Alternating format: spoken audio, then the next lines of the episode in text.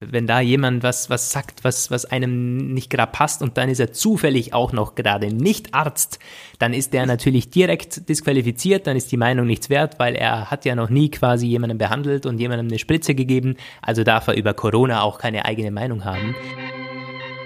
Hallo Welt und herzlich willkommen zu einer neuen Folge des Hallo Welt Podcasts. Heute wieder mit Roman von Genabit und Lukas Gera.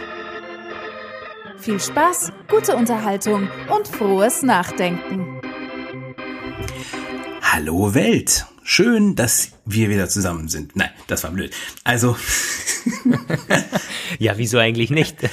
Es ist ja schön. Schön, dass ihr mir uns wieder zuhört. Das ist wieder schon eine ganze Weile her. Wann hatten wir unsere letzte Aufnahme? Folge 34. Wann war das? 22. August. Hab's gerade nachgeschaut das auf unserer Homepage. Wirklich, wirklich lange. Ich glaube, so lange hatten wir noch nie Pause ja, seit unserem ich, Debüt. Ich weiß nicht, also wir hatten am, im, im Sommer eine, mal eine ziemlich lange Pause vor unserer Corona-Ausgabe und das war auch, ja, aber da war März bis Mai war da die Pause, ja.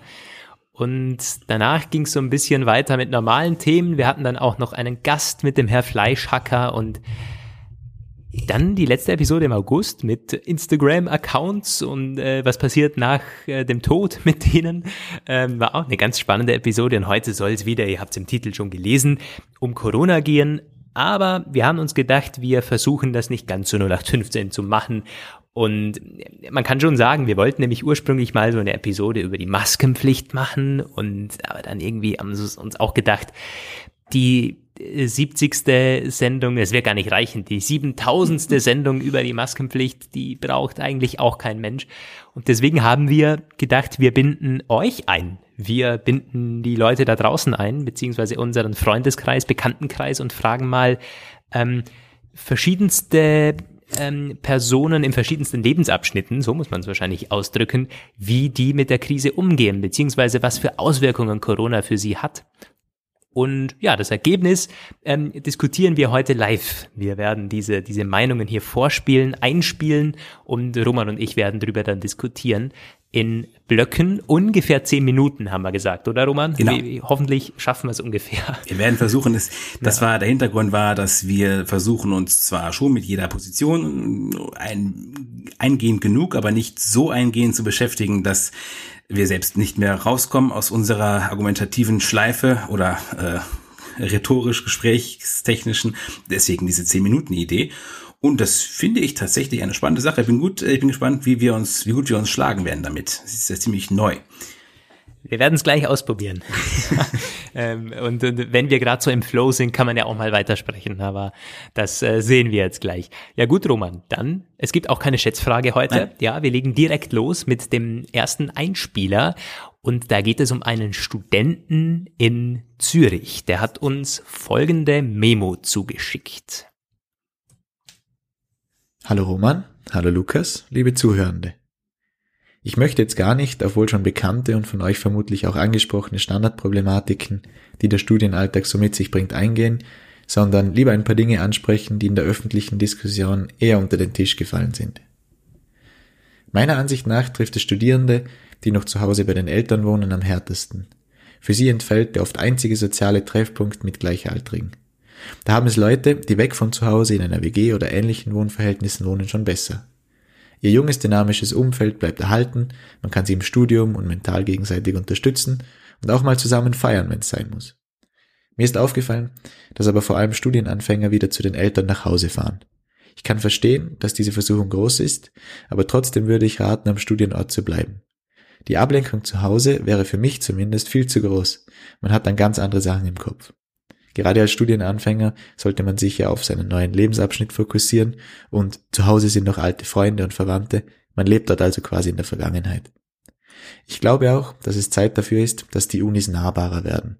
Für beginnende Studierende besteht die Identität einer Hochschule meistens aus den imposanten Gebäuden, Hörsälen und ähnlichem.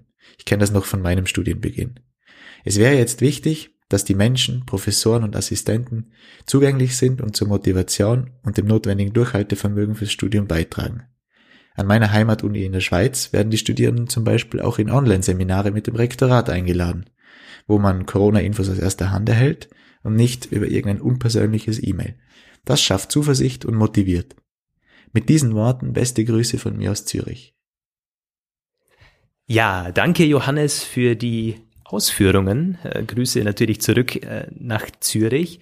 Unsere Uhr läuft jetzt, Roman. Ähm, zehn Minuten haben wir jetzt quasi Zeit. Ich habe mir einige Punkte hierzu notiert, möchte anfangen mit dem Wegkommen von zu Hause. Das ist tatsächlich etwas, das kann man aber, glaube ich, nicht nur bei den Studierenden beobachten, die jetzt, das kann ich bestätigen übrigens aus meinem Umfeld, ähm, zu weiten Teilen wieder nach Hause fahren. Sei das jetzt in, in Wien und man wohnt am anderen Ende von Österreich oder Studenten in Innsbruck, die jetzt zu Hause äh, zu den Eltern wieder gehen und dann im Grunde ja dieses, dieses von zu Hause wegkommen, dieses sich einen Lebens, einen Lebensabschnitt ähm, oder überhaupt ein eigenes Leben aufbauen. Das Ganze wird jetzt schon ein bisschen gestört, indem man wieder für Monate zu Hause lebt quasi. Das klingt jetzt vielleicht sehr hart, aber es ist schon ein bisschen geht's in diese Richtung. Und dann ist es, glaube ich, für noch etwas Jüngere ähm, noch mal schwieriger. Wir sagen jetzt mal 12, 13-Jährige, die natürlich nicht studieren, aber zur Schule gehen und da geht's natürlich dann um Pubertät, da geht's dann um wirkliches Ausbrechen von zu Hause, da geht's bei, bei diesen Partys noch nicht so sehr um Alkohol, ähm, sondern da geht's wirklich drum eigene Erfahrungen zu machen, ähm, mit, mit anderen sich zu treffen, das erste Mal alleine Bus zu fahren und sich im McDonalds zu treffen. Alle diese Dinge, das klingt total banal eigentlich, aber das gehört natürlich zum Erwachsenwerden dazu. Das wird vollkommen gestört. Also ich glaube, man, man, ähm, äh, man wirft da alle Jugendliche gerne in einen Topf und sagt, na ja, diese Saufpartys, da wird man auch mal ein paar Monate darauf verzichten können. Nee, nee, ich glaube also, dass man keinen Alkohol trinken darf. Das ist für 99 Prozent der Jugendlichen kein Problem. Könnte ich mir vorstellen. Das, halt, das wäre die Frage. Aber abgesehen davon, ich glaube grundsätzlich alle, äh, also alle Altersgruppen sind von Corona wahrscheinlich von den Einschränkungen in erheblicher Weise betroffen. Und eine Sache, die ich gelernt habe in den letzten Monaten, ist diese Erkenntnis, dass man nicht versuchen sollte, die Einschränkungen der einen Gruppe gegen die einer anderen aufzurechnen. Das ist nicht ganz so einfach, weil man verfällt als Angehöriger einer bestimmten Peer Group, man ist ja meistens selbst auch in mehreren gleichzeitig drin, sehr leicht da in diese, in dieses Narrativ.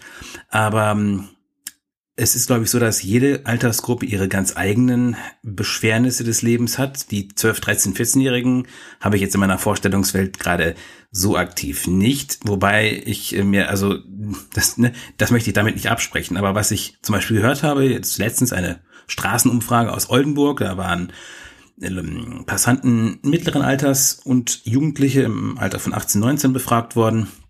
Und das war auch sehr äh, beispielhaft, wie verschieden die Aussagen waren. Und die jungen Leute, die zwei jungen Frauen, die da gesprochen haben, äh, hatten dann auch gesagt, na ja, uns fehlt schon das Ausgehen, das Miteinander abhängen, die eine, die andere dann aber ganz anders. Die meinte, ich lese sehr viel und ich habe jetzt mal Zeit, ein bisschen ähm, äh, Hausarbeitssachen zu lernen.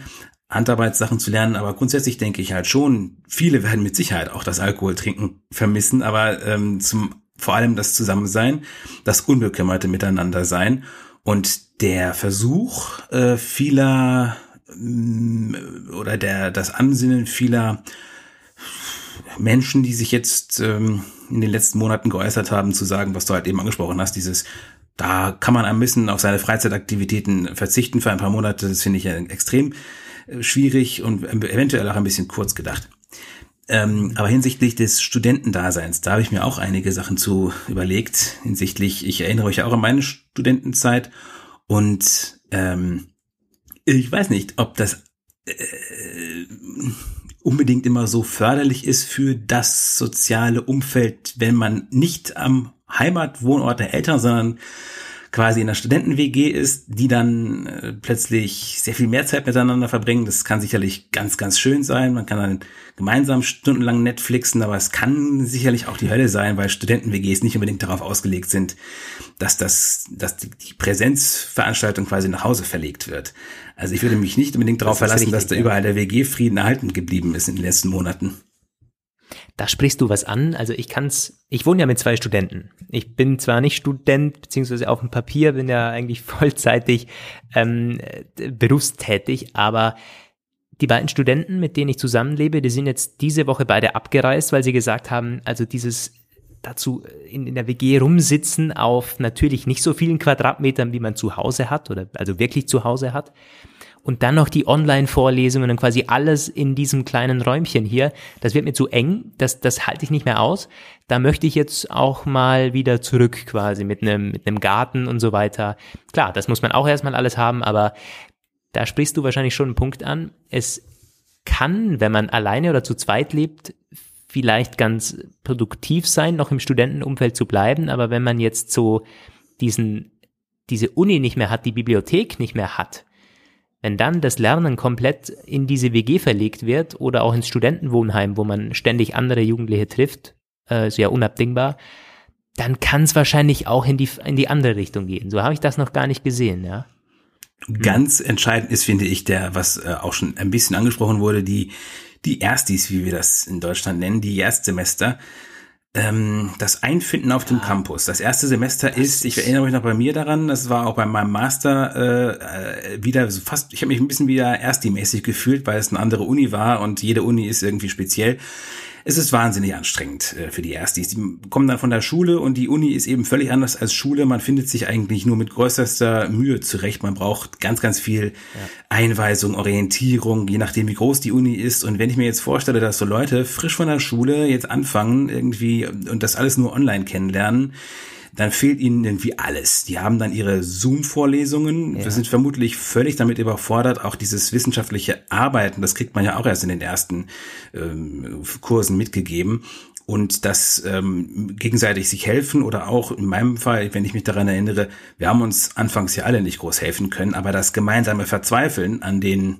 Herausforderungen ja, war viel äh, war, war war viel wert irgendwie. Jetzt haben ja. die Leute gar nichts. Das äh, finde ich wäre ja. für mich die Hölle.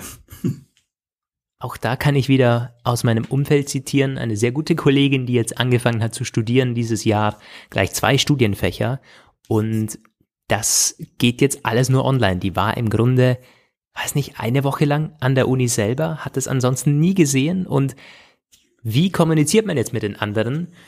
Nun, da gibt's dann diese WhatsApp-Gruppen und mal, wir alle wissen, wie effektiv das nun mal ist mit 200, 300 Studenten in einer Gruppe und wie knüpfst du da die ersten Kontakte mit jemandem, ähm, wo man dann gerne in einer, in einer Lerngruppe wäre oder zu vier, zu fünf, das ist total schwer. Und wie endet das Ganze? Nun, es ist mega zeitintensiv. Man sitzt von morgens bis abends dann äh, dran, weil man irgendwie auch nicht genau weiß, welche dieser Online-Vorlesungen ist jetzt super wichtig. Man kann sich ja kaum austauschen und man hat auch zu den Professoren kaum einen Draht, weil die selber im Grunde nur anbieten übers Internet und nicht persönlich in Kontakt treten. Das heißt, du hast auch nicht wirklich diese, diese Chemie zwischen den, zwischen den Studenten und den Professoren. Und da geht mega viel Zeit drauf. Das ist schon echt von, von morgens bis abends im Grunde diese, dieses Online-Zeug absitzen und ähm, das dann selber nochmal nachackern, weil man den, den Professor ja nicht wirklich direkt fragen kann. So. Ja, die werden viel nachzuholen haben. Man wünscht sich ein bisschen mehr Präsenz. Freiraum, was einige Unis bereit sind zu geben, andere nicht. Da wollen wir jetzt gar nicht einsteigen. Das ist, ist halt eine Budgetfrage. Da habe ich auch mal mit einem ähm, mit einem äh, Professor gesprochen. Das ist ganz schwierig für manche Unis halt diese Ressourcen aufzubringen, logischerweise. Also man kann es das sich vielleicht an einer ETH in Zürich noch leisten, wie das der, der, der Hörer hier eingesprochen hat, aber das ist an einer Massenuni in Wien oder Berlin vielleicht nicht ganz so einfach, da äh, den, den Studierenden anzubieten, ja, kommt's auf eine Sprechstunde oder sowas. Das geht halt nicht. Und äh, ich glaube, es wäre auch weltfremd, das zu fordern dann von, von diesen Unis. Es ist einfach nicht möglich. Wenn man ich möchte noch einen Punkt ansprechen, Roman, wenn man, wollen wir von, von der Uni-Geschichte noch etwas wegkommen, nämlich ich habe dieses, ähm, wie, wie leben denn so junge Leute alleine unter Anführungszeichen? Und da habe ich mir die Geschichte aufgeschrieben mit ähm, Freund, Freundin und Partnerschaft. Und das ist ein Punkt, der, glaube ich, in, in vielen Debatten ganz fehlt. Also, dass man über Unis diskutiert, über Schulen diskutiert, das äh, findet man noch so in den, in den Debatten, in den öffentlichen Diskursen, in Talkshows, aber dass es ein, ein wesentlicher Unterschied ist von, von jungen Leuten im Gegensatz zu Älteren, ist, dass sie oftmals nicht in einer festen Beziehung sind oder in, in gar keiner Beziehung sind oder noch nie in einer Beziehung waren und so weiter. Das ist für mich ähm, viel schwieriger, durch so eine Krise zu kommen, wenn man da keine fixe Person hat im Leben, im, im Gegensatz zu einer Ehe, logischerweise, oder wenn man irgendwie älter ist, schon schon Freund, Freundin seit mehreren Jahren hat. Äh, bestes Beispiel ist die, die, die das ist der Timer, die, die Rechtsregelung. Du darfst zum Beispiel deinen Partner besuchen, deine Freundin besuchen, Freund besuchen, nach 8 Uhr bei uns jetzt bei den Ausgangssperren, aber du darfst keinen guten Kollegen besuchen. Selbst wenn du jetzt, du müsstest im Grunde sagen, das ist mein Partner, dann dürftest du ihn besuchen, aber im Grunde finde ich das äh, aus, aus Gleichberechtigungssicht sogar ein bisschen schwer, dass man, wenn jetzt jemand sagt, okay, ich habe jetzt eine Freundin, dann darf ich ähm, meine sozialen Kontakte auch nachher pflegen, dann darf ich irgendwo auswärts übernachten und wenn ich jetzt gerade nicht in der Beziehung bin, na, dann habe ich jetzt Pech gehabt. Ich darf auch niemanden kennenlernen, weil alle, alle Bars und Clubs haben ja sowieso zu. Äh, da bleibt mir im Grunde Tinder. Und ähm, jetzt habe ich eben diese eineinhalb Jahre oder sowas, da muss ich jetzt selber als, als, als Single schauen, wie ich da zurechtkomme. Klar, das ist jetzt, glaube ich, nicht nur äh, für Mitte 20-Jährige relevant, gibt dann auch Ältere, die Single sind, vielleicht sogar noch schwerer, äh, wenn man da zwei Jahre verliert, in denen man kaum Partner finden kann aber ist ein Punkt, der mir ganz wichtig war, ihn anzusprechen. Auch da würde ich sagen, ist wahrscheinlich ähm, egal, in welchem Alter man Single ist. Single zu sein ist scheiße in dieser Zeit. Das ist einfach so. Kann man, glaube ich, gar nicht drum herum dödeln. Also ich finde das irgendwie ganz spannend. In Belgien, du hast mit Sicherheit auch davon gehört, ne? Der Knuffelkontakt, den man in Belgien haben darf. Ähm, in einer Beziehung darfst du genau einen Kuschelkontakt haben in Belgien, das ist dann dein Partner. Und nicht Single, also Singles dürfen zwei Kuschelkontakte haben, allerdings nicht zeitgleich. Da muss man dann so eine Art Zeitplan aufstellen. Das finde ich eigentlich sehr, das ist mittlerweile auch ein über die Grenzen Belgiens hinaus total beliebtes Kultwort geworden. Der Knuffelkontakt. Ich weiß nicht, also bei uns ist es nie so streng gewesen, dass man sich nicht hätte treffen dürfen, wenn man es wollte. Ich habe das eher die Erfahrung gemacht, dass einige aus meinem äh, Freundeskreis ähm, aus eigener Skepsis und Besorgnis sich ein bisschen aus dem Sozialleben zurückgezogen haben, andere weniger. Mhm. Wir hatten immer noch die Möglichkeiten, uns zu treffen, wenn es nicht gerade teilweise auf dem Hochzeit der ganzen Krise war, wo man nicht in andere Bundesländer reisen durfte. Da habe ich das auch von einer Freundin erlebt, die ihren Partner einen Monat nicht gesehen hatte. Er war in Hamburg, sie war in Schleswig-Holstein und die haben sich dann nicht gesehen. Das fand ich auch völlig unmenschlich. Ja. Da dachte ich auch, das kann gar nicht wahr sein. Aber definitiv. Und das ist auch so ein Punkt, wo, da gibt es keine Lösung. Also ich glaube, aktuell ist es bei uns relativ ähm, entspannt wieder. Wenn du jemanden weißt, zu dem du gerne willst, dann kannst du es aktuell auch machen. Aber wenn du halt, wenn es dann jemanden gäbe, dann mit dem Kennenlernen wird's auch mies. Ich ähm, habe letztens mal so eine sagen. Statistik gesehen von den Flirt-Apps, Tinder und Co., da hast du es schon angesprochen. Die haben die ein ganz boomen. seltsames Paradox. Die boomen einerseits, haben sie anfangs ziemlich krass geboomt, mittlerweile sterben sie aus, weil die Leute festgestellt haben, dass sie sich zwar eventuell schreiben können, aber dass es da nicht weitergeht. Und das hat dazu mhm. geführt, dass quasi eine totale Leere eingetreten ist. Und ich kann es auch nachvollziehen. Ja. Was bringt das schon, ja. wenn man jemanden nicht kennenlernen darf, so richtig? Absolut das äh, überrascht mich eigentlich auch nicht. Also der Boom wird zwar so, noch so ein bisschen anhalten, aber letztendlich geht's ja nicht nur ums Schreiben, wobei für viele ist es wahrscheinlich schon irgendwie tröstlich, da einen überhaupt Kontakte haben, äh, Kontakte zu haben zu Fremden. Und ich meine, du sprichst es an, diese, dieses Kennenlernen, das geht manchen schon sehr, sehr nahe in, in dieser Zeit. Auch da kann ich wieder aus eigenem Umfeld ähm, berichten, dass man sich wirklich total am Anfang war das noch okay, auch im ersten Lockdown war es noch okay, weil da, da war das noch alles neu und so. Und mittlerweile jetzt stellt man sich vor, okay, das kommt jetzt alles zum zweiten Mal und ich, es ist abzusehen, dass ich quasi nochmal ein Jahr kaum jemanden kennenlernen kann. Ich, ich, ich kann nicht auf, auf, auf Zusammenkünfte gehen, ich kann nicht so auf Partys sowieso nicht. Die äh, Bibliotheken an den Unis haben zu, es ist total schwer und das nimmt dich natürlich echt mit. Also da, da können sich ähm, Gefühle natürlich entwickeln, die glaube ich auch ähm, noch über diese Pandemie hinaus äh, Leute verstören können. Da bin ich mir ganz sicher. Da bin ich mir auch ganz sicher, da werden Psychologen Generationen mit beschäftigt sein, beziehungsweise eine halbe Generation, auch weit über die Krise. Ich habe letztens auch gehört, dass ähm, man jetzt davon ausgeht, dass auch längst nach der Pandemie eine Menge Leute mit so einer Art Langzeit Trauma, Erscheinungen wahrscheinlich in Behandlung sein werden. Hinsichtlich der sozialen Zusammenkünfte, da kommen wir gleich noch vielleicht ein bisschen drauf in unserem nächsten Themenblock. Bevor wir den hier vielleicht abschließen, wollte ich noch eine Sache bringen, die vielleicht nicht ganz äh, unter den Tisch fallen sollte, weil man ja vielleicht auch in der Lage sein könnte, zu positive Sachen zu sagen, beziehungsweise Sachen, die man sich für die Zukunft merken kann.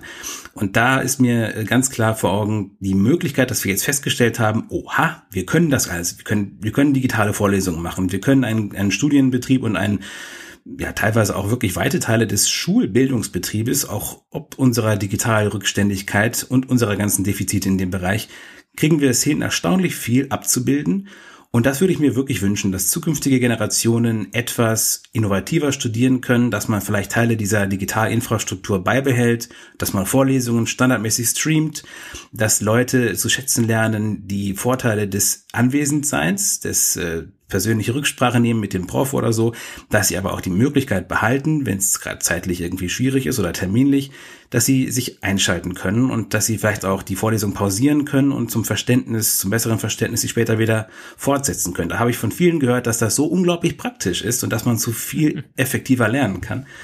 Und das würde ich mir doch wirklich wünschen. Ich hätte das damals toll gefunden, wenn ich das gekonnt hätte in meinem Studium. Ja, aber wie du es eingangs angesprochen hast, ich glaube, da darf man das auch nicht zu positiv formulieren. Also ich bin im Grunde beim Studium vielleicht noch, aber ich bin vom Distance Learning an Volksschulen und Gymnasien äh, überhaupt gar kein Fan, weil ich äh, da auch äh, alle Rückmeldungen, die ich bekomme von Eltern und Lehrern im, im, in der Verwandtschaft, es ist eine Katastrophe und immer noch eine Katastrophe. Mittlerweile hat man die technischen Möglichkeiten zwar alle überwunden, es geht, da sprichst du einen wichtigen Punkt an, man kann, wenn man muss, auch bei uns die Schule digital machen, aber das heißt noch lange nicht, dass das alles gut ist. Das heißt noch lange nicht, dass Eltern nicht immer noch komplett überfordert sind, noch heute und morgen und übermorgen. Ähm, das heißt noch lange nicht, dass die Lehrer damit ähm, zurechtkommen. Das ist nämlich nicht so. Die meisten haben immer noch gar keine Ahnung, wie man diese Systeme bedient, wenn sie fortgeschrittenen Alters sind. Es sind alles Dinge, die kann eine Pandemie binnen Monate nicht lösen. Das wird sie auch weiterhin nicht tun, bin ich ganz von überzeugt. Aber die Möglichkeiten ähm, und so, so eine Art Schwung in die Geschichte gebracht das äh, hat Corona bestimmt, ja, da gebe ich dir schon. Es sollte schon mit dem Studium anfangen. Ich bin auch der Meinung, dass Schule ja. nicht weiterhin äh, digital laufen sollte. Aber auch da Studium auch da und Homeoffice, das finde ich auf jeden Fall etwas, was man sich merken kann, dass es möglich ist. Dass es möglich ist, richtig. Aber ich, ich würde auch bei der Uni sagen, ähm, frag die meisten Studenten, äh, die hoffen, dass die Vorlesungen wieder losgehen. Ähm, also dieses, ja, vielleicht 20 Prozent der Vorlesungen, die mehr Sinn machen zu Hause oder sowas, aber da sein, austauschen mit den Professoren, austauschen mit den Schülern, das geht über Zoom ähm, wirklich nur in den, in den allergeringsten Ansätzen. Ja, ja, da sind wir uns so einig. Aber gut. Lass uns zum nächsten Thema kommen beziehungsweise ja. zum nächsten äh, Redner. Ein, äh, eine ganz andere Lebenslage, eine ganz andere Person aus dem kreativen Bereich, aus dem künstlerischen Bereich. Äh, ein Österreicher, der uns jetzt von seiner, ähm, von seinen Anfängen im Künstlerdasein und im selbstständigen Dasein berichtet und wie ihn Corona da selber betroffen hat. Band ab. Corona hat mich als Künstler insofern beeinflusst, dass einige Konzerte der Band Öl, bei der ich als Schlagzeuger tätig bin, abgesagt wurden. Wir haben zwar verhältnismäßig immer noch sehr viel gespielt, aber gerade die großen Festivals im Sommer und die eigene Albumtour, beziehungsweise der zweite Teil der eigenen Albumtour, wurden abgesagt. Ich habe mich, ich hatte eigentlich den Plan, dass ich Anfang diesen Jahres mich selbstständig mache als Musiker äh, und diese Möglichkeit hat mir Corona quasi genommen. Ähm, ich habe aber außerdem mein eigenes Soloprojekt gestartet dieses Jahr und muss sagen, was diese Arbeit betrifft, ja, jetzt froh zu sein über Corona ist vielleicht übertrieben, aber es ermöglicht mir definitiv sehr viel Zeit äh, in neue Songs zu investieren und dafür bin ich auch gewissermaßen dankbar, dass ich das überhaupt machen kann. So. Ja, interessante Aussage, das letzte. Das stimmt. Was, was mir gefällt, wie er hier ausführt, wirklich beide Seiten für Kreative oder ich glaube, wir, wir können uns fast ein bisschen hier dazu zählen, aber nur, nur in Ansätzen, dieses medienschaffende, kreative, ähm, das letztendlich dann irgendwo veröffentlicht wird und eine Zielgruppe, ähm, eine, eine Zuhörerschaft, eine Zuseherschaft dann erreichen will. Da gibt's nämlich positive und negative Seiten. Ähm, wer zum Beispiel gewinnt, das, das, das vergessen irgendwie viele, oh, äh, sind Medien, äh, sind Zeitungen, sind YouTube, Netflix, das sind alles Kreative, darf man schon so sagen, und, und auch Künstler, die da produzieren, die natürlich jetzt profitieren von den ganzen Leuten, die endlich Zeit haben die das Ganze jetzt konsumieren. Wir, wir sehen es auch an Aufrufen und an äh, Einschaltquoten. Ähm, und wenn das bei uns schon so ist, dann ist es natürlich bei einem, bei einem großen Medienkonzern erst ganz anders noch. Ja, aber da möchte ich gleich mal einhaken. Das muss man, glaube ich, sehr vorsichtig sehen und auch sehr differenziert, weil das ist, ähm, also Netflix hat anfangs, Netflix zum Beispiel, die haben anfangs sehr, sehr stark davon profitiert. Alle haben angefangen zu bingen, was das Zeug hält, sodass sie Angst hatten, das Internet würde zusammenbrechen. Das hat sich inzwischen auch sehr stark relativiert, hat man dann zuletzt gesehen. Jetzt langsam hat sich's ausgestreamt, so dass das das eine. Das andere ist, dass bei Netflix und Co. im Streaming es wurde vielleicht wahnsinnig viel abgerufen, aber in, im Gegenzug ist die Produktion halt sehr, sehr lange fast stillgelegt gewesen aufgrund mhm. von Corona.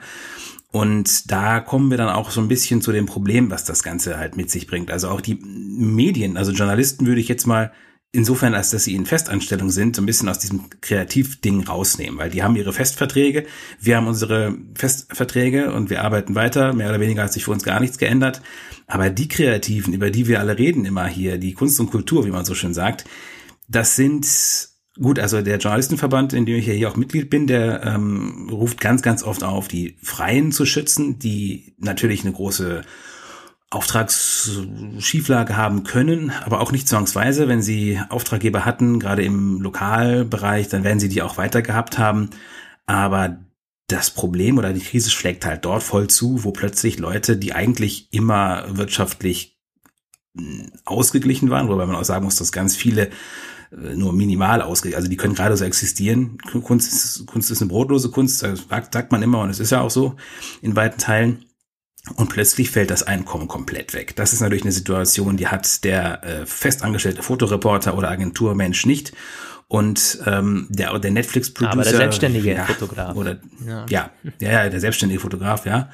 Und das finde ich ein Riesenproblem. Also das gesamte Ensemble in Theatern, in Orchestern, viele von denen haben Angestelltenverträge mit den staatlichen Theatern. Das ist bei euch wahrscheinlich nicht viel anders als hier. Die Theaterszene ist, da gibt's relativ viele staatlich bezahlte Jobs, die sind zwar auch nicht super bezahlt, aber deren Verträge laufen erstmal weiter oder es gibt dann zumindest Kurzarbeitergeld. Aber extrem viele sind halt frei. Es geht um die Einzelkämpfer. Projektorientiert, genau, von Projekt zu Projekt. Wenn kein Projekt, dann kein Geld. Wenn kein Geld, dann mussten sie jetzt ganz viel Hartz IV beantragen. Für viele Leute ein total eine Zäsur. Ich kann das auch sehr gut verstehen. Für jemanden, der eigentlich immer sich irgendwie so durchschlägt und dann plötzlich zum Amt zu gehen und äh, ALG 2 ja. zu beantragen, ist total schwierig. Mhm. Äh, ich, ich möchte mal eine ne sehr konkrete Frage stellen. Was hat denn für dich Kultur und, und ähm, hm, dieses, dieses und Kunst, was hat das für einen Stellenwert für dich in der Gesellschaft?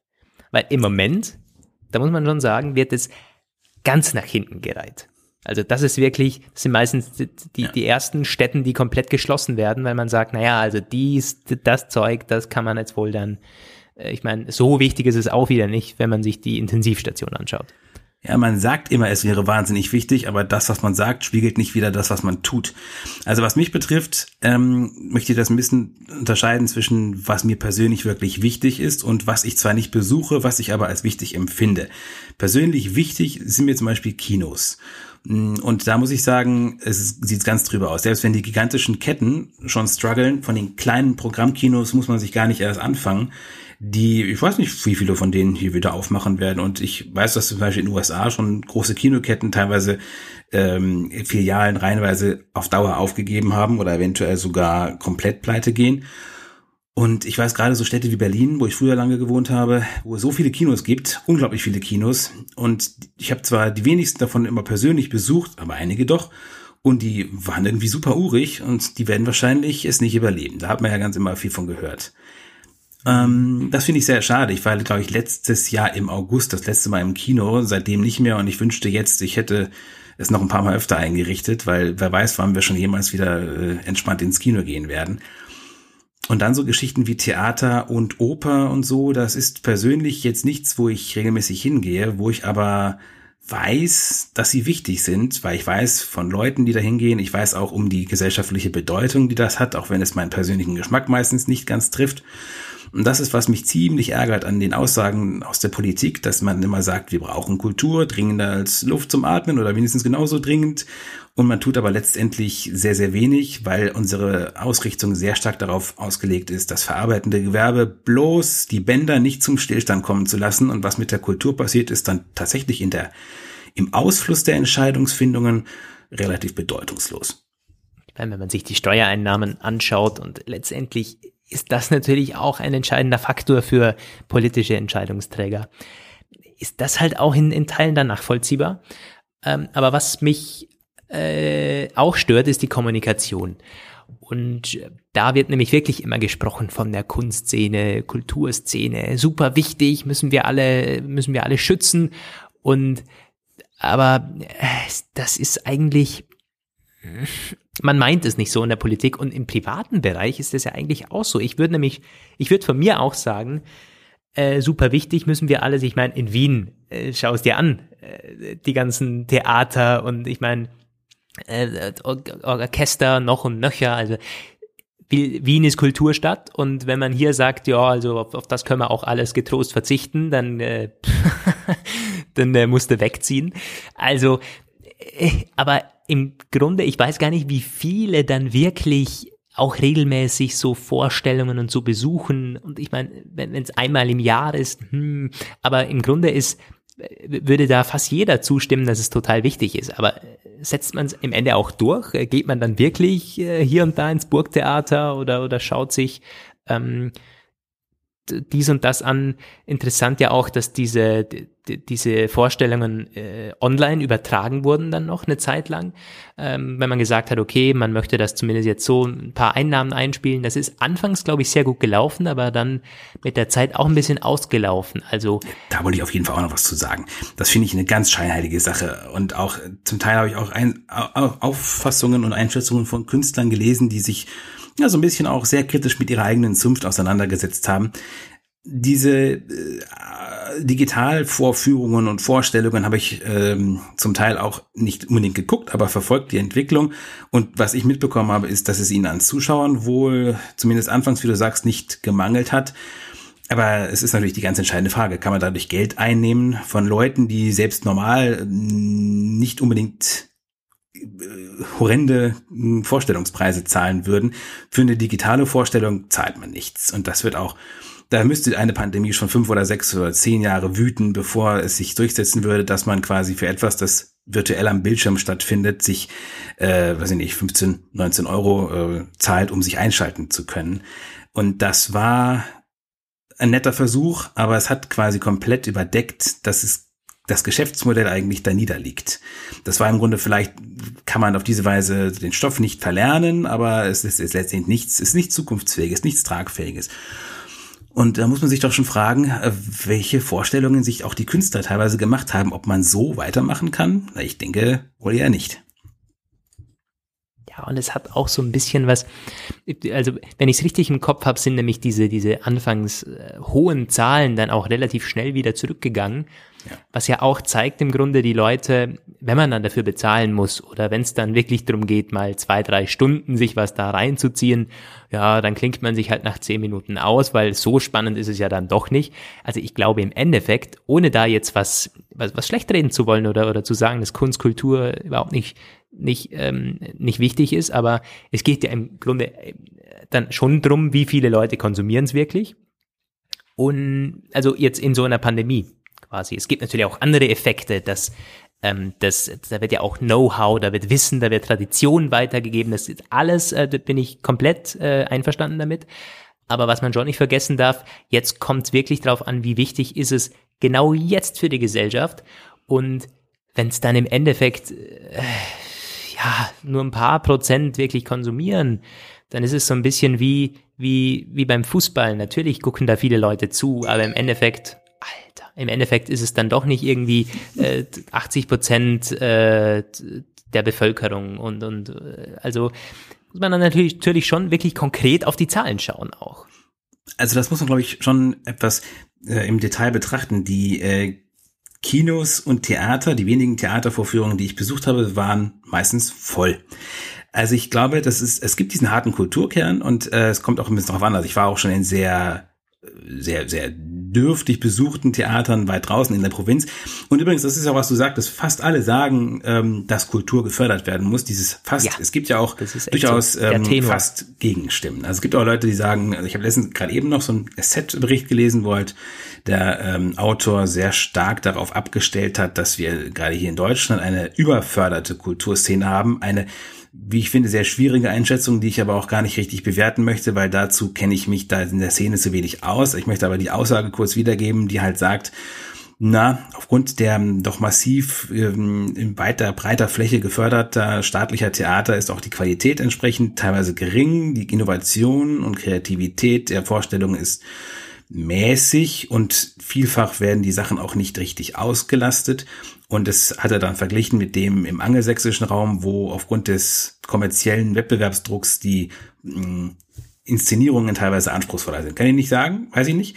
Ich würde aber persönlich erstmal meinen, dass die staatliche Förderung für Kultur nichts Schlechtes ist, weil das einer der ganz typischen gesellschaftlichen Aspekte ist. Das ist wie öffentlicher Rundfunk. Der ist der ist nicht unbedingt dafür bekannt, dass er wahnsinnig einträglich ist. Das ist quasi das, was man sich von einem steuerlich gut aufgestellten Gemeinwesen leisten können sollte. Ja, äh, würde ich, würde ich unterstreichen. Einen Punkt habe ich hier noch, und zwar, was er anspricht in der Memo, um darauf nochmal zurückzukommen, nämlich, dass es ihm in manchen anderen Teilen sogar geholfen hat, quasi Zeit zu investieren, ähm, auch mal Dinge zu machen, zu denen man sonst vielleicht nicht in dem Umfang gekommen wäre. Und das ist ja etwas, das sagen ähm, viele auch in anderen Bereichen. Er sagt es jetzt für, für, für seine Arbeit und da finde ich es etwas, ein super positives Beispiel, weil ich, ich kenne ihn ja so ein bisschen und ich weiß, er hat gerade echt tolle Projekte ähm, zum Laufen gebracht und, und da Zeit investieren können, also quasi richtig als, als Quelle nutzen können, diese, diese Pandemie im Endeffekt noch in, in manchen Bereichen. Es gibt aber andere, da bin ich so ein bisschen überheblich, wie sie mit diesem Sprechkrise ausnützen, umgehen, nämlich dann, ja, ich habe ich hab jetzt mehr Zeit für Hobbys oder ja, ich kann mich jetzt endlich meiner Gartenarbeit widmen.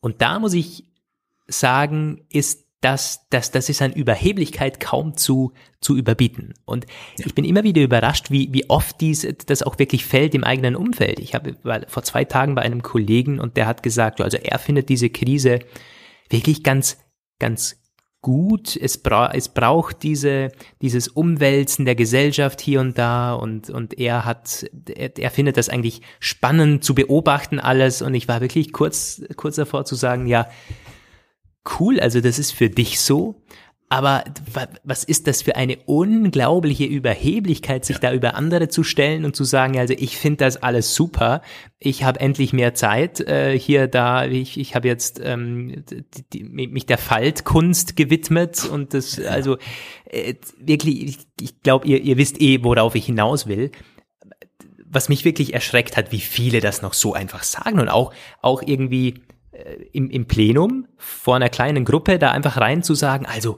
du, ich, äh, ich äh, finde das alles gar nicht so schlimm. Ich konnte mich da und da äh, weiterbilden und mich hat das und das bereichert, während bestimmt ein Drittel oder die Hälfte ähm, aus, aus einer ausgewählten Gruppe dabei sind, denen das gerade alles komplett um die Ohren fliegt, denen hat's den Job gekostet oder da sind die Kinder komplett durchgefallen oder so. Also da, da finde ich weit zu kurz gedacht. Da, da sollte wirklich, da soll man im Alltag aufpassen mit solchen Aussagen. Ja, definitiv. Das sagst du nur, wenn du dir auch keine materiellen Sorgen machen musst, aus deiner privilegierten Blase heraus. Ich habe auch einige Statements von Soziologen gelesen, die dann aber auch sehr klar gesagt haben, ja, also äh, ich habe hier mit meinen zwei Kindern und meiner Frau kein Problem. Wir haben ein Haus am Wald und äh, 1000 Quadratmeter Garten und unsere Kinder spielen ich da das so schlimm. So. Also. Ich finde das so schlimm, wenn jemand das in der Öffentlichkeit, also das ist wirklich, das ist das allerletzte, weil weißt du, was, was da resultiert? Spaltung in der Gesellschaft. Ja. Da, da ist etwas vom Schlimmsten ähm, das Ergebnis, nämlich Spaltung der Gesellschaft. Wenn sich Leute eher oben ähm, un, äh, unbewusst hinwegsetzen über andere, indem sie sagen, ja, also ich finde das alles gar nicht so schlimm. Da kannst du im Grunde äh, Themen nennen, wie du willst, sei das Klimaschutz, sei das äh, Flüchtlingskrise. Es war meistens so ein bisschen dieses überhebliche, also ich finde das ja alles gar nicht so schlimm, äh, ich komme damit gut zurecht, während man eigentlich gar nicht weiß, wie schlecht es manchen anderen geht. Ähm, das kommt gerade in der Krise wieder so ein bisschen zu spielen. Dicken Strich drunter, kann ich nur unterstreichen. Ich würde auch sagen, es ist ein gutes Schlussstatement für diesen Blog eigentlich, oder? Hat jetzt am Ende vielleicht nicht mehr so viel mit unserer Memo zu tun gehabt, äh, aber äh, war eine ganz spannende, ein ganz spannender Einblick in die in die künstlerische Szene. Wir machen weiter, auch glaube ich im selbstständigen Bereich, oder? Wir bleiben aber im wirtschaftlichen Bereich, aber jetzt wird es nicht künstlerisch, Bereich, sondern es wird sportlich. sportlich und ökonomisch. Memo die dritte. Hallo, mein Name ist Rebecca. Ich bin Inhaberin eines Fitnessstudios und ähm, bin jetzt auch ähm, derzeit arg von der Krise betroffen, da wir jetzt mittlerweile im zweiten Lockdown stecken und uns quasi die Hände gebunden sind, äh, unserem Business nachzugehen.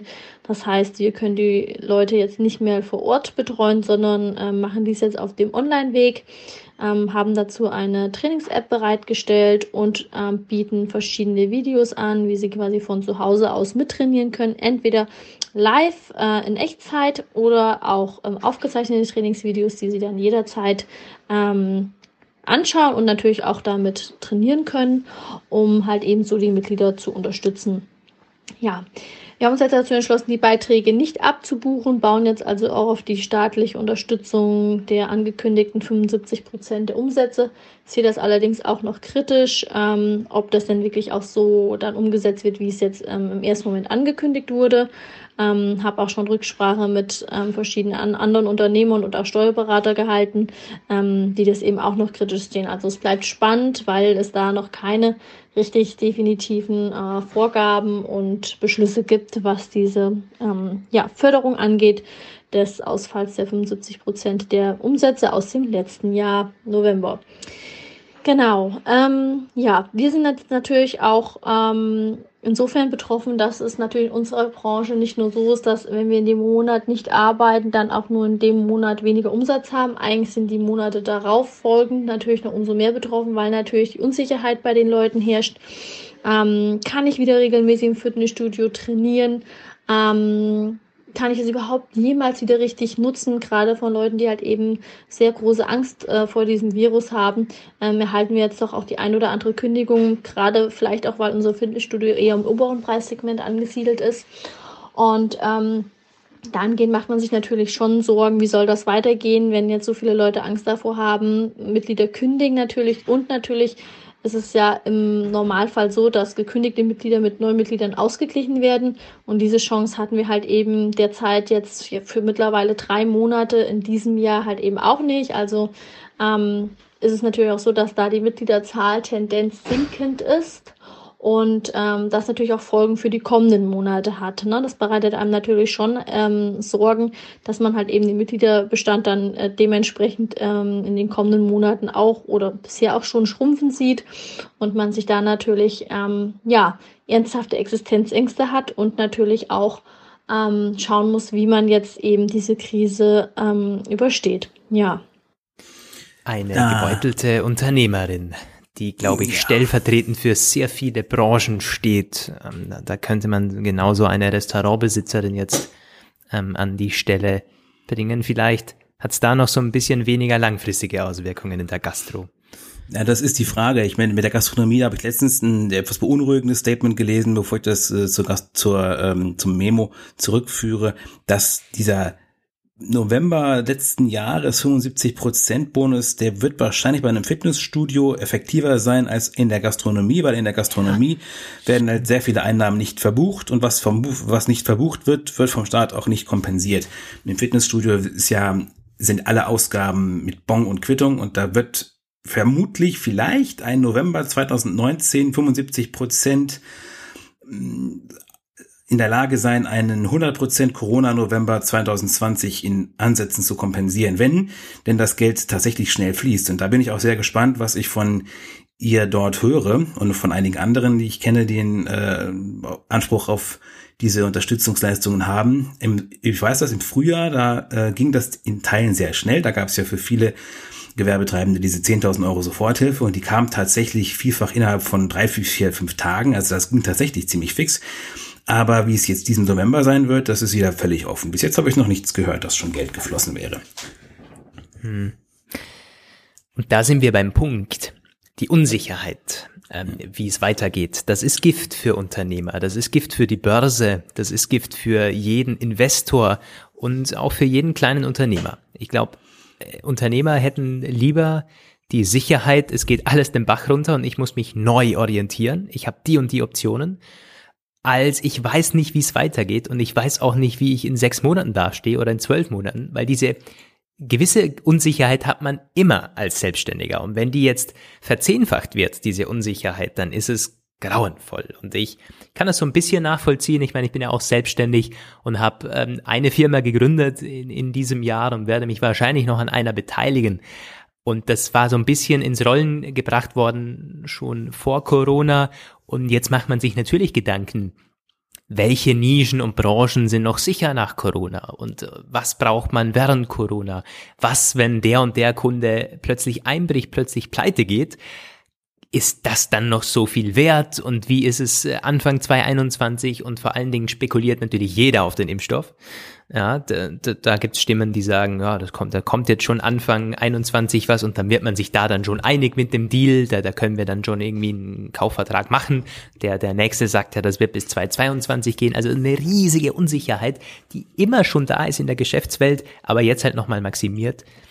Und hm, also ob wie schnell bei uns die, die, die Gelder fließen, da möchte ich eigentlich gar keine Aussage zutreffen, ähm, weil ich das nicht genau weiß. Ich habe nur gehört, dass die Verordnungen, die, die Regeln mit, mit, mit Kurzarbeit und das ganze Beantragen und so die Hölle sei. Wir haben einen Steuerberater in der Familie und der hat so viel zu tun wie noch nie, weil der muss das Ganze jetzt handeln. Also das sind dann so Berufe, ähm, die, gut, die hätten lieber weniger zu tun und dafür Kunden, die auch überleben wahrscheinlich.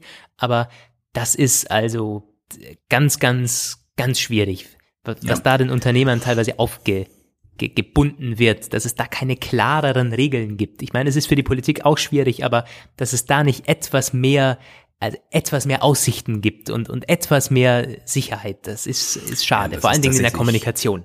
Ja, und äh, diese, wurde der, die Bürokratie anspricht, ich habe da auch äh, mit von einer gehört, gerade diese Kurzarbeit. Wir sprachen darüber äh, anlässlich etwas, das ich gelesen hatte, dass so und so viele Milliarden freigegeben und aber nur ein Bruchteil davon abgeflossen ist, wie das eben so ganz oft ist. Man kennt das aus wesentlich weniger dramatischen Zusammenhängen bei uns in den kleinen äh, ländlichen Kommunen mit der Breitbandförderung, wo der Bund immer sagt, naja, also wir haben hunderte Milliarden Euro Fördergelder bereitgestellt, was können wir denn dafür, wenn die nicht abfließen? Und die Kommunen dann sagen, wir beantragen sie gar nicht erst. Keiner bei uns im Landkreis hat auch nur im Ansatz die Expertise, die man bräuchte, um den Förderantrag überhaupt auszufüllen. Das ist tragisch, ja. aber in dem Fall vielleicht nicht lebensgefährlich oder auch nicht existenzgefährdend, aber ähm, die Kurzarbeit scheint etwas zu sein, nach dem, was ich gehört habe, das von Mittelständlern und größeren Unternehmen relativ reibungslos und auch in größerem, größerer Skalierung gehandhabt werden kann, weil die auch die Expertise schon haben, wie man das macht. Aber bei kleineren Unternehmen, so mit, weiß ich nicht, zwei bis zehn Mann Größe, oder ich glaube, es ist ein bisschen mehr, aber ab ein bisschen größeres muss es schon sein, damit es Kurzarbeit ge äh, geben kann. Das ist teilweise sehr, sehr schwierig, die äh, Anträge durchzubringen. Eben, und ich meine, du sprichst es schon an, damit es Kurzarbeit überhaupt geben kann, muss man schon eine gewisse Größe haben. Und da sind wir auch bei einem sehr, sehr tragischen Punkt, nämlich was ist mit Mini-Unternehmen, die so eine Handvoll Mitarbeiter haben oder einem, einem Fotografen, der zwei Mitarbeiter hat und, und die eine noch in Teilzeit oder sowas und jetzt brechen zum Beispiel 40 Prozent der Aufträge weg. Dann wird es erstens schwierig, diese Mitarbeiter irgendwie zu halten. Dann wird es zweitens schwierig, ähm, äh, irgendwelche Umsatzrückgänge äh, ausgleich, äh, auszugleichen, weil du hast ja nicht 100% Verlust, sondern irgendwie nur 30 oder 40 dann wird es äh, nochmal schwieriger, das irgendwie zu dokumentieren, auch wirklich zu sagen, ja, normalerweise hätte ich aber mehr als das, mit dem komme ich ja nicht durch oder mit dem kann ich das und das nicht bezahlen. Also du bist so in einer, in einer Erklärungsnot, wenn es dir quasi noch nicht ganz scheiße geht, aber so, dass es äh, total stressig ist. Und dann bist du zusätzlich noch in einer Größe, wo es dem Staat halt äh, aus auch verständlichen Gründen dann eher egal ist, wie du da jetzt gerade durchkommst, weil äh, zum einen, also zuallererst wird natürlich das große VW-Werk gerettet und, und BMW ja. als irgendein Hinz- und Kunst-Fitnessstudio mit, mit, mit 15 Mitarbeitern. Apropos, wo du das sagst, ich hab, ich bin ja auch mit einem, in, in einem Fitnessstudio drinnen.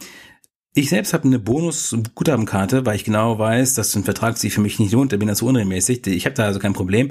Ähm, andere, mit denen ich gelegentlich trainiere, die sind, die haben Vertrag und die also wir haben es jetzt eben gerade gehört, ähm, in dem Einspieler, dort wurde sich entschlossen, jetzt nicht abzubuchen.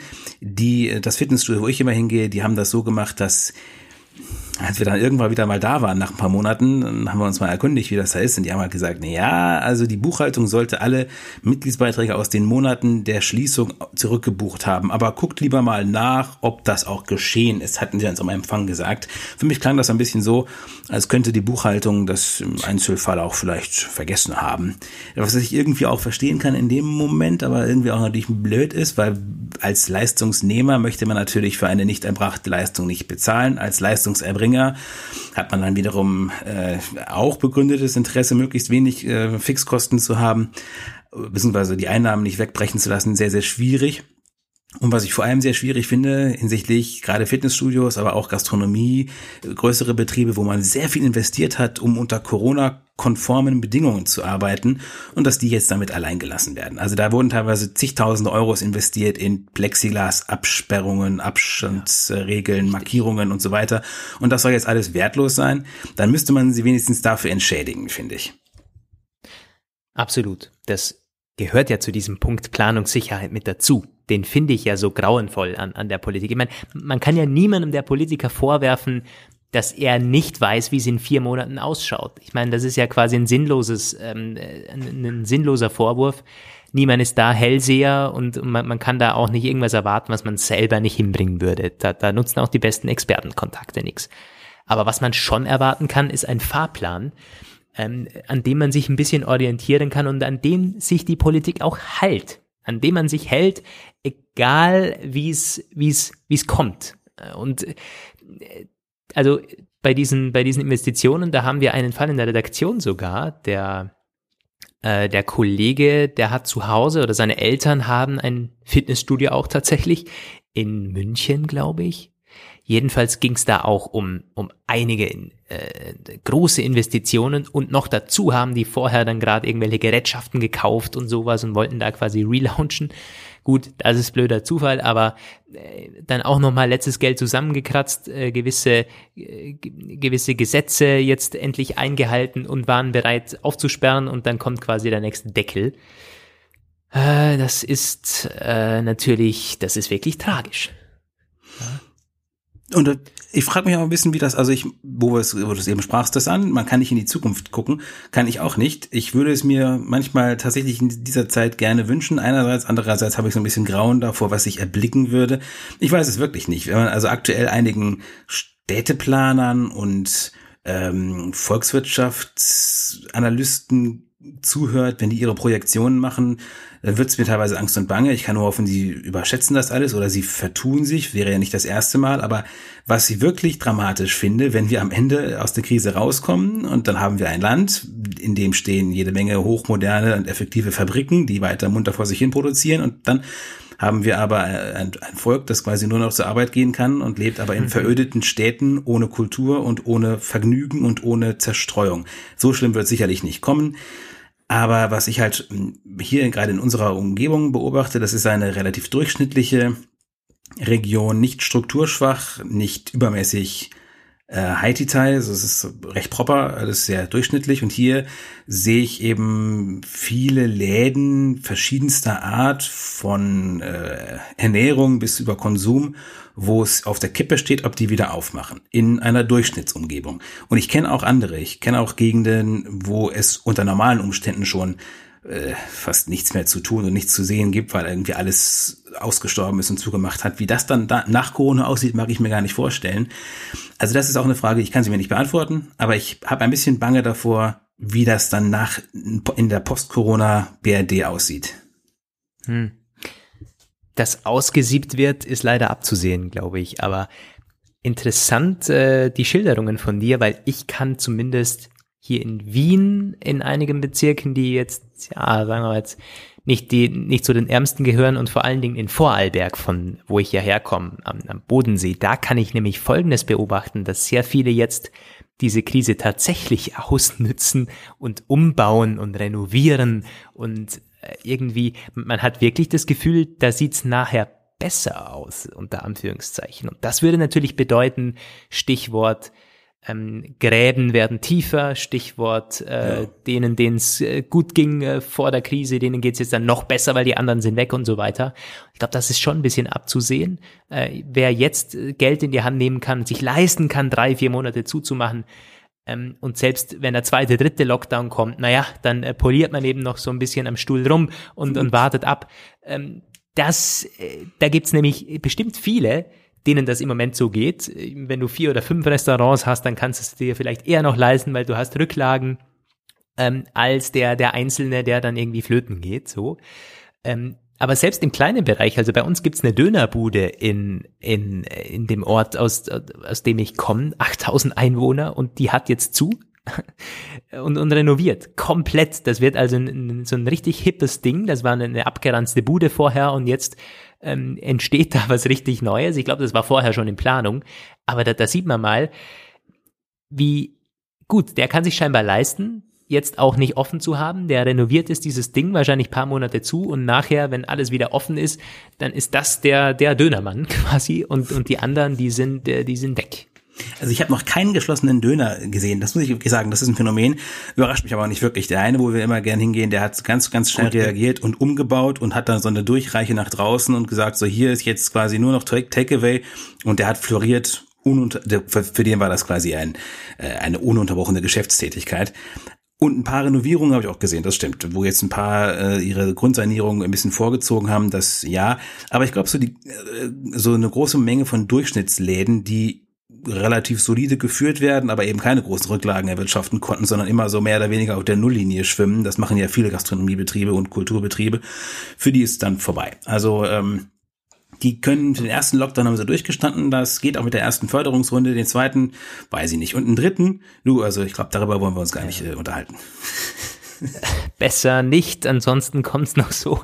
Es gibt ja dann abschließend, abschließend vielleicht noch, es gibt dieses Argument oder dieses, diese Analyse auch gerne von Experten. Also wenn man als Unternehmer keine Rücklagen bilden kann, dann ist man ein schlechter Unternehmer oder dann muss man sich sowieso Gedanken machen und so weiter ähm, es leben viele von der Hand in den Mund und ja. das ist, ähm, ich kann diese Analyse ehrlich gesagt so ein bisschen, so ein bisschen nachvollziehen. Also es ist natürlich tragisch und es ist bestimmt auch kein Vorwurf, wenn jemand gerade so durchkommt, dem zu sagen, das macht er falsch. Ich meine, er kommt ja gerade so durch, wenn es normal läuft, ja. Funktioniert ja alles. Er kann seine Rechnungen bezahlen und so weiter. Und wieso soll der mit dem, mit dem Schlimmsten rechnen?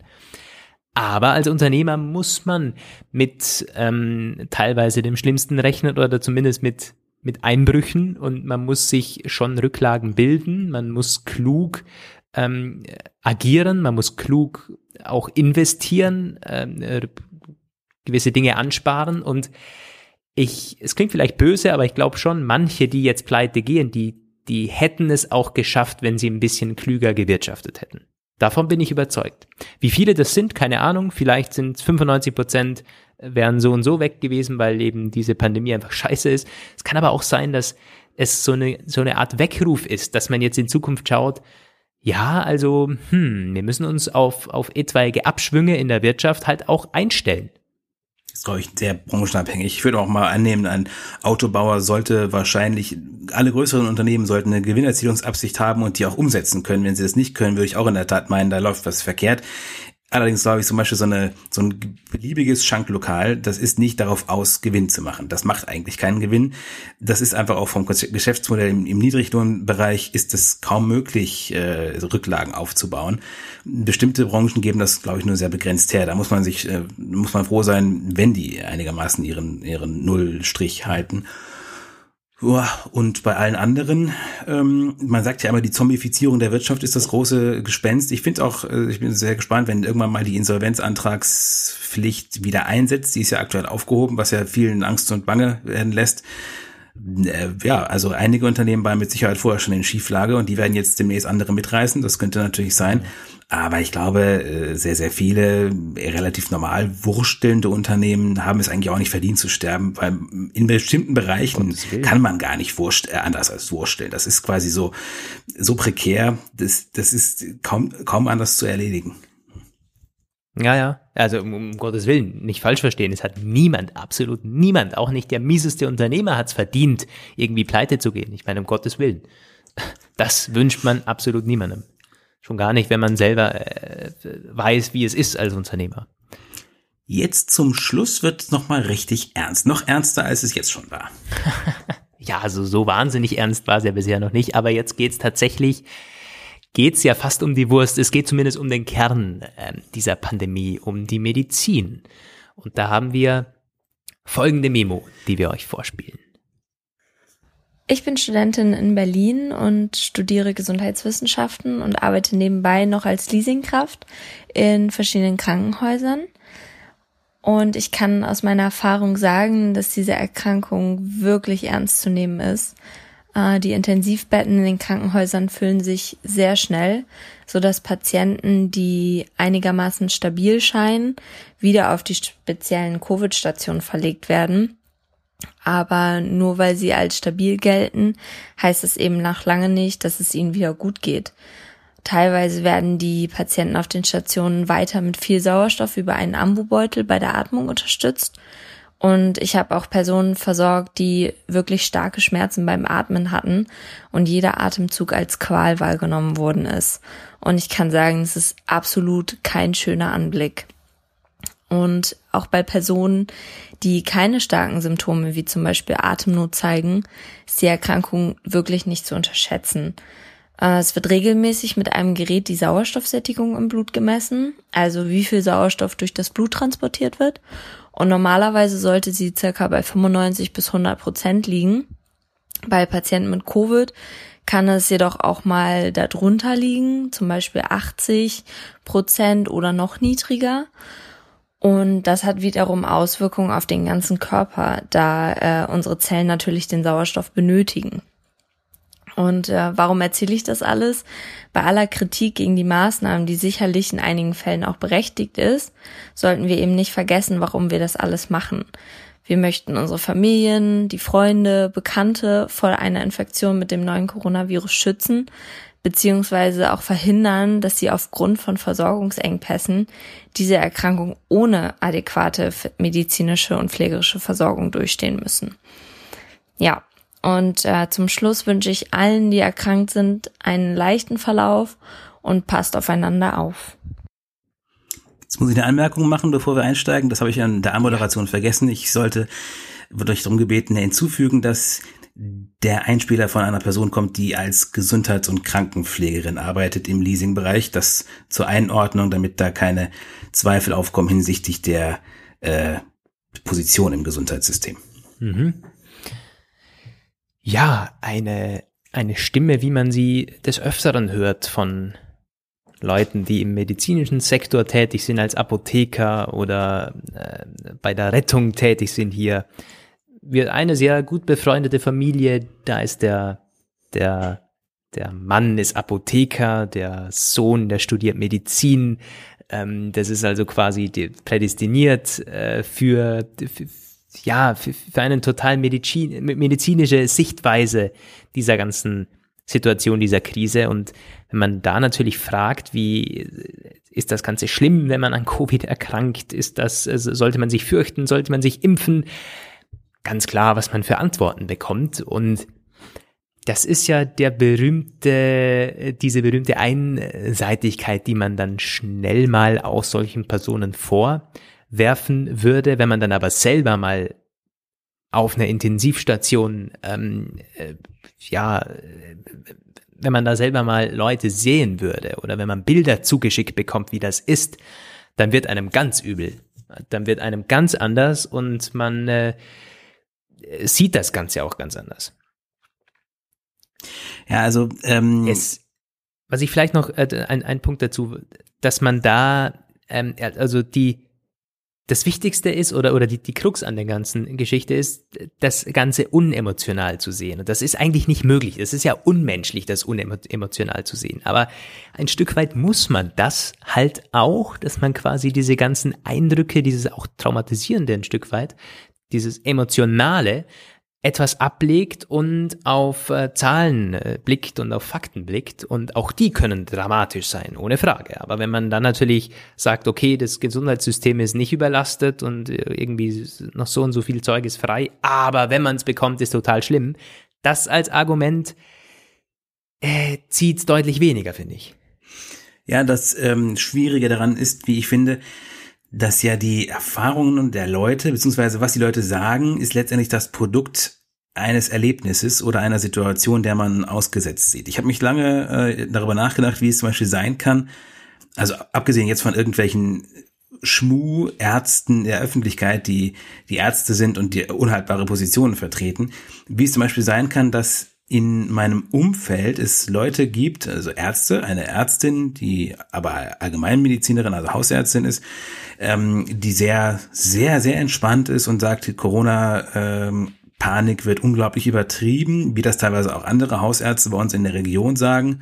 Und wie es dann Leute auch in meinem Umfeld abseits der Stimme, die wir gehört haben, kenne ich eine Stimme einer äh, ebenfalls auf einer Intensivstation arbeitenden Person, die im Sommer noch gesagt hat, Covid, naja, das ist also diese ganz berühmte Geschichte, ganz bisschen schlimmer als eine Grippe, möchte ich jetzt nur ihr wiedergeben. Ja. Nicht. Und jetzt mittlerweile ist sie, ich habe beobachtet, wie ihre Position sehr langsam, aber sehr, sehr stetig umgeschwenkt ist und inzwischen, wir haben vor äh, zwei Wochen gesprochen, waren wir sehr emotional auch dabei. Das ist nämlich das Problem, man wird sehr schnell emotional dabei. Ja. Und sie sagte dann ganz andere Dinge. Sie sagt jetzt auch, es ist ganz, ganz dramatisch. Das liegt einfach auch daran, dass ihre Intensivstation, die arbeitet in so einer Spezialklinik, wo eigentlich gar nicht, die hat keine Notaufnahme, das die haben dann jetzt Corona-Patienten reinbekommen im Sinne der Umstrukturierung der Kliniken oder des Klinikbetriebs. Und jetzt plötzlich ist sie von massiver Corona-Angst quasi getrieben und ist jetzt so, wie ich das verstanden habe, seit ein paar Tagen auch infiziert.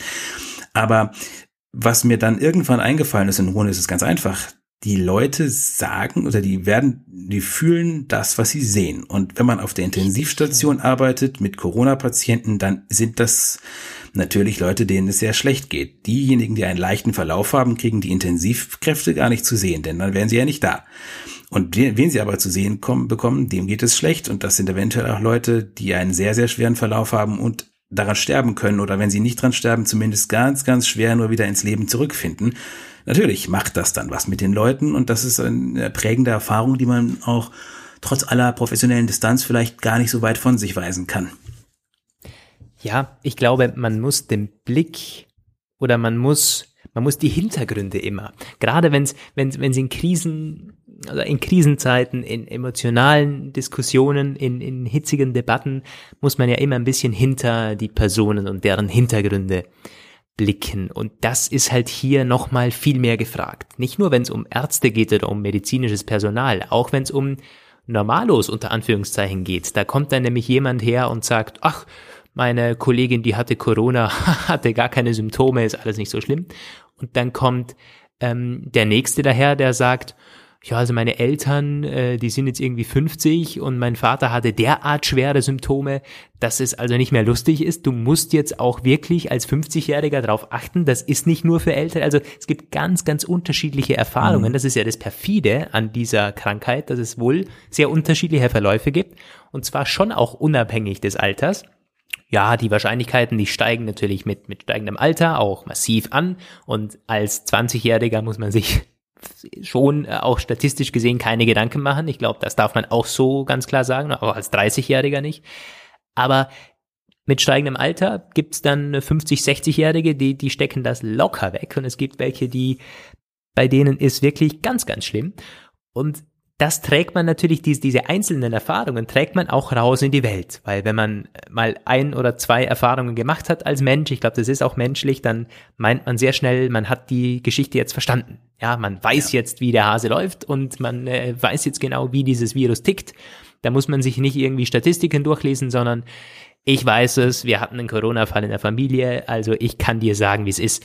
Und da würde ich gar nicht sagen, dass man dann äh, die, die Person irgendwie gleich in, ins Lächerliche stellt oder diffamiert, sondern für die ist das ja auch vielleicht eine, eine schwierige Erfahrung gewesen und die versucht ja auch nur das Beste. Man muss da dann halt sagen, okay, man relativiert die Aussagen und man nimmt das als einen Input mit man versucht, so viele unterschiedliche Meinungen wie möglich auch aus dem eigenen Umfeld irgendwie aufzusaugen und dann zu schauen, hm, wo sind die größten Stimmen, wo sind die, die, die, die lautesten ähm, oder die, die, die meisten Stimmen ähm, und das, ja, das ist natürlich schwierig, ne? Die lautesten und die meisten, das kann nicht auch in die Irre leiten. Ich glaube, das ist mit der Statistik tatsächlich ein relevanter Faktor, die Auslastung der Intensivstation. Ich finde das immer sehr schwierig. Damit hat die Politik in den letzten Monaten fast alles gerechtfertigt und mal war es nachvollziehbar und dann wieder nicht und dann wieder schon.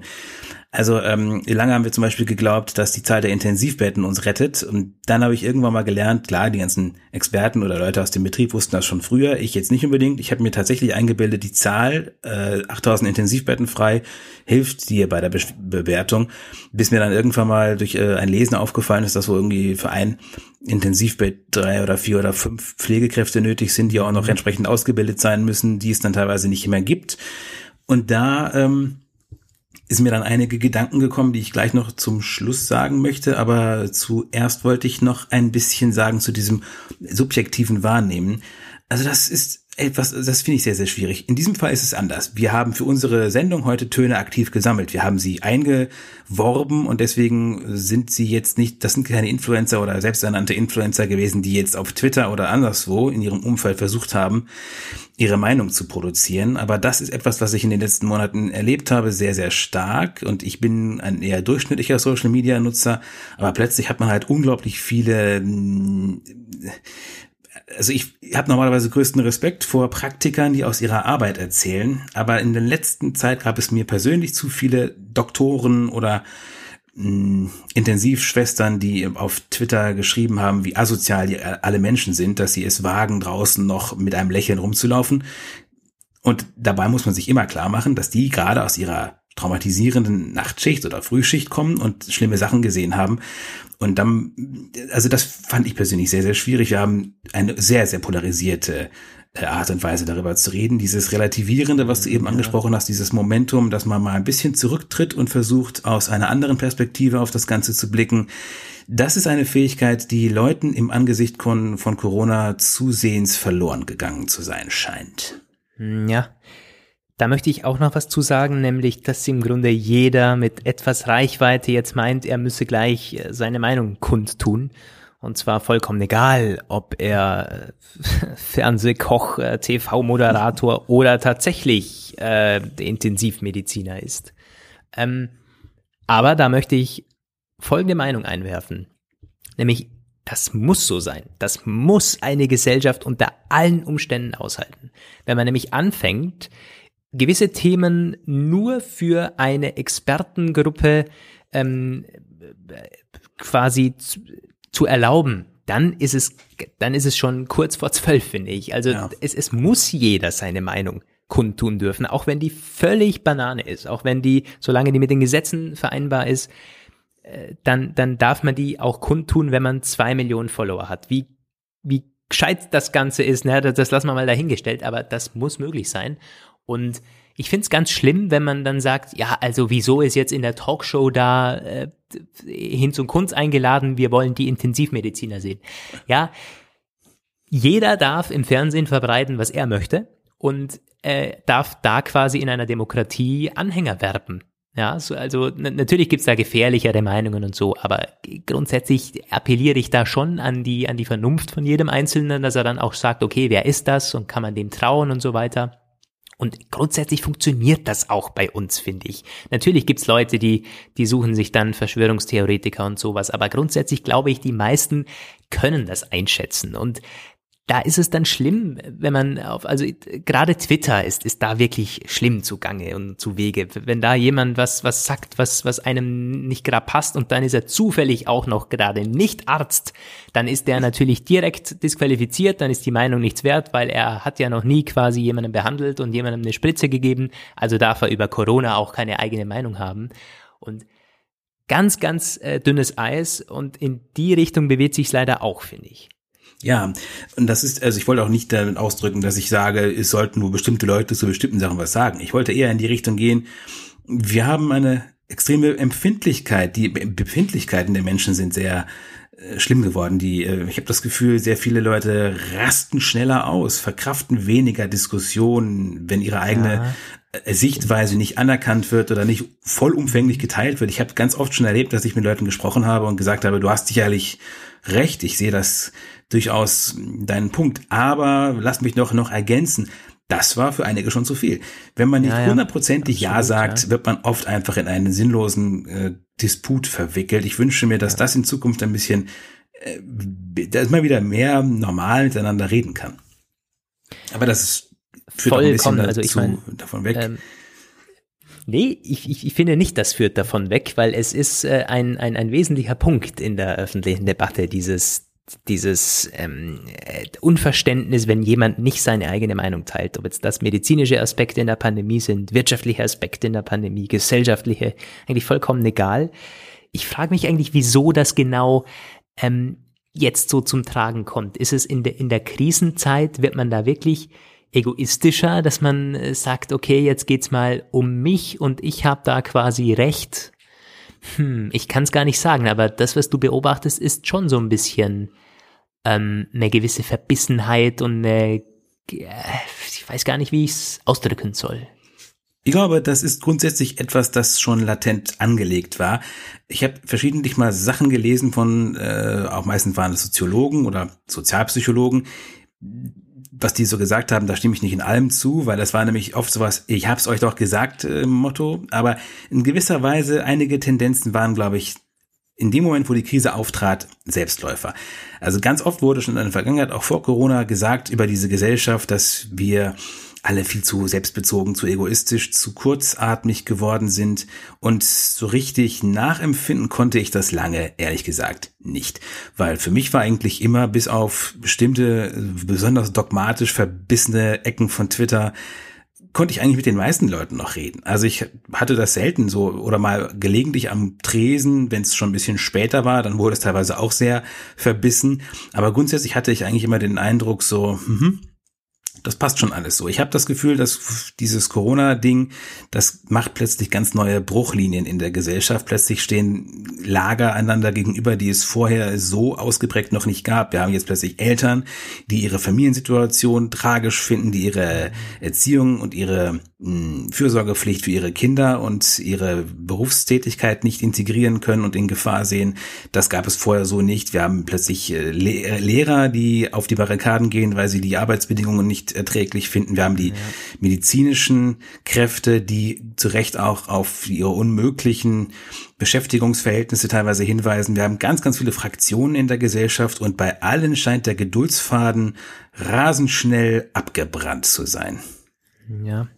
Ja, dieses Vielschichtige, das du da ansprichst, das ist tatsächlich ein Punkt. Also ich möchte es zum zweiten Mal nämlich den Vergleich bringen mit so Ges Debattenkrisen, die wir hatten in den letzten Jahren, natürlich Flüchtlingsthematik und die ganze, ähm, die ganze Klimathematik, auch da war im öffentlichen Diskurs die Hölle los, auf beiden Seiten, äh, auf beiden Seiten, das möchte ich betonen. Und, aber da, da, da, da gab es eigentlich zwei Lager. So ein bisschen äh, zwei Lager. Und, und in der Corona-Krise gibt's nicht zwei Lager, da gibt's 15 Lager oder da, ja. da gibt's 20. Jeder hat so seine ganz eigene Story und mit der muss er durchkommen.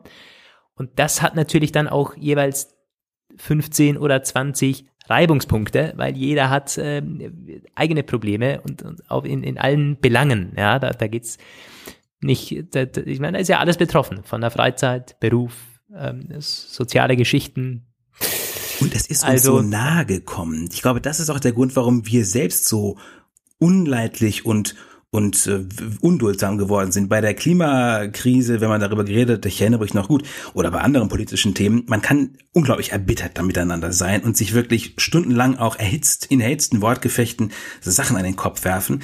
Aber man konnte eigentlich immer sagen, so, und jetzt jetzt trinken wir uns noch Sind ein. Wir und froh, dann geht's wieder, noch nicht so weit ist oder so. Genau. Ja, genau. Und jetzt ja, Corona ja. ist überall. Wir können ja.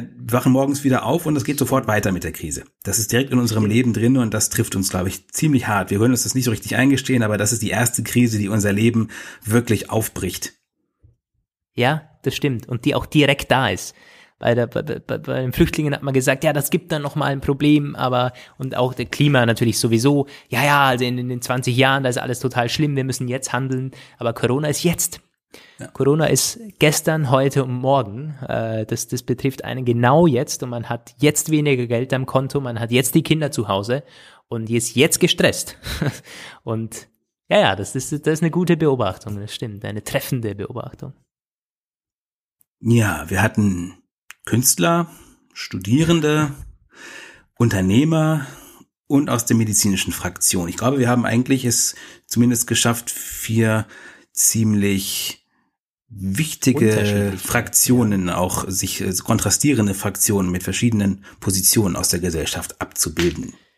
Ja, dennoch an der Stelle sei natürlich angemerkt, um Gottes Willen kein Anspruch auf äh, Vollständigkeit Nein. oder auf, auf äh, irgendwie, dass wir, wir hätten jetzt irgendwie alle möglichen Sichtweisen hier abgedeckt. Das Ganze bleibt hier subjektiver denn je, weil auch Roman und ich können von diesen 15 oder 20 oder, oder hunderten unterschiedlichen Situationen, die man hat und die auch ihr haben werdet mit dieser Krise, da können wir niemals alles abdecken, auch wenn wir versuchen, so ein bisschen unterschiedliche Leute hier einzuladen, hier per Memo. Das geht einfach nicht. Und ähm, ne, da muss man vielleicht auch das Nachsehen haben, bevor es jetzt irgendwie emotional wird, dann auf Social Media oder per, per Zuschrift. Seht uns das vielleicht nach, dass auch wir nur versuchen, das Ganze so ein bisschen für uns äh, auszulegen und ja, zu diskutieren. Natürlich immer mit unserem Hintergrund, was wir für Erfahrungen gemacht haben. Und damit haben wir eigentlich eine ziemlich, wie ich finde, ganz schön gewordene Sendung, die jetzt zu Ende geht. Und die nächste was mich betrifft jetzt, ich weiß nicht, wie es dir so geht, aber ich habe jetzt so ein bisschen den rosa Elefanten im Raum adressiert. Ich hätte mich sehr komisch gefühlt, jetzt eine Sendung über Kornkreise oder so zu machen, über irgendwas anderes. Ich habe mit Leuten Joghurt. darüber im Vorfeld gesprochen, die auf die nächste Sendung warten und da haben verschiedene gesagt, oh, bitte nicht nochmal Corona, ich kann es nicht mehr hören. Und andere haben gesagt, ja, aber wenn es euch doch sowieso auch beschäftigt und uns alle irgendwie beschäftigt, ich denke, nicht alle werden heute zugehört haben, als sie den Titel gesehen haben. Einige werden ja. gesagt haben, möchte ich nicht, Corona ist sowieso schon überall. Aber die nächste Sendung, zumindest wenn ich für mich spreche, wird, egal, ich weiß noch nicht, was es ist, aber es wird was anderes sein. Es wird nicht Corona ja, es, sein. Es wird Corona-frei sein, ich glaube auch. Das ist, äh, also da, da bin ich sowieso immer gleich dabei. ich wollte anfangs nicht mal eine, eine Corona-Sendung machen, die wir im Mai oder so hatten. Aber ja, da bin ich bei dir. Äh, war ganz, ganz gut, dass wir verschiedene Dinge hier aufgegriffen haben. Dann kann man uns zumindest nicht vorwerfen, dass wir ein Laber-Podcast ohne Weltbezug sind oder ohne Realitätsbezug. Ähm, aber es gibt dann auch wieder andere Themen, das ist richtig. Und äh, da freuen wir uns, wenn ihr auch da wieder einschaltet und auch, dass ihr bis hierher zugehört habt beim Hallo Welt Podcast Nummer 35. Schreibt uns jetzt gerne natürlich per Mail äh, Eindrücke oder Kommentare zu den besprochenen Personen, zu den besprochenen Memos oder auch was, was wir hier für, für Meinungen kundgetan habt. Was habt ihr für, für Inputs? Könnt ihr uns gerne per Mail schreiben, äh, auf Twitter, auf Instagram. Wir sind da erreichbar und das kann man dann eventuell im persönlichen äh, Gespräch dann noch so ein bisschen hin und her schreiben. Ob wir es hier vorlesen im Podcast, weiß ich noch nicht. Wie gesagt, wird dann ja andere Themen geben, aber würde uns sehr interessieren, wenn ihr da ein bisschen ins Gespräch kommen wollt, immer gerne kontaktieren. Genau, mail at halloweltpodcast, äh, hallowelt-podcast.com. So. Richtig. In diesem Sinne, vielen Dank fürs Zuhören, äh, liebe Leute. Äh, von mir gibt's hoffentlich bis zum nächsten Mal und Grüße aus Wien. Von mir auch, also Grüße aus Bielefeld. Bis zum nächsten Mal. Bis hoffentlich bald. Tschüss, Welt.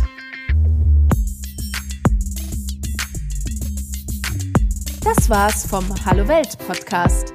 Vielen Dank fürs Zuhören. Und wenn ihr jetzt noch nicht genug von uns habt, folgt uns doch auf Instagram und Twitter oder besucht uns online auf www.hallowelt-podcast.com.